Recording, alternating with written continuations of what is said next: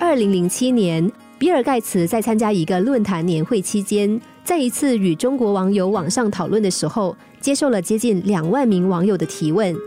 大家问比尔盖茨问的最多的问题是：你成功的主要原因是什么？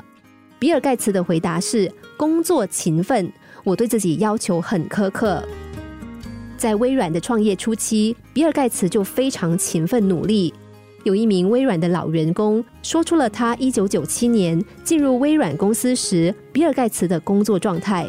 他说，那个时候 Bill Gates 满世界飞。他会亲自跑到各个公司跟人家谈，比如德州设备、德国西门子公司、法国公牛机器公司等等。那些公司会有一大帮的技术、法律、销售及业余人员围着他，问他各种问题。他经常单枪匹马参加世界各地的展览会，推销产品。比尔整天都在销售产品，有时他刚刚出差回来，就连续上班二十四小时。累了就在办公桌下小睡一会儿。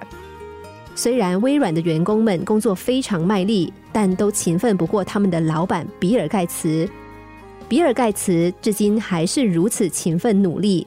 哈佛商学院的案例中有这样的说法：盖茨好像是就住在办公室，他每天上午大约九点钟来到办公室之后，就一直待到半夜。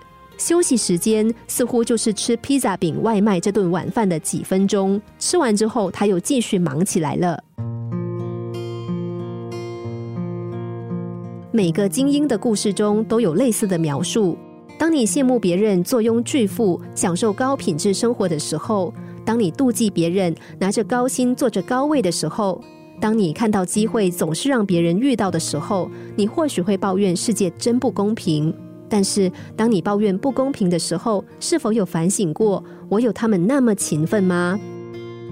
古罗马有两座圣殿，一座是勤奋的圣殿，另一座是荣誉的圣殿。他们在安排座位的时候有一个次序，就是必须经过前者，才能够达到后者。勤奋是通往荣誉的必经之路。那些试图绕过勤奋、寻找荣誉的人，总是被荣誉拒之门外。很多人总是在抱怨自己命运不济和人生难以捉摸。其实，命运本身并不如人们所言那么的神秘莫测。洞察明了生活的人都了解，幸运和机遇通常伴随于那些勤奋努力的人，而不是那些懒惰的人。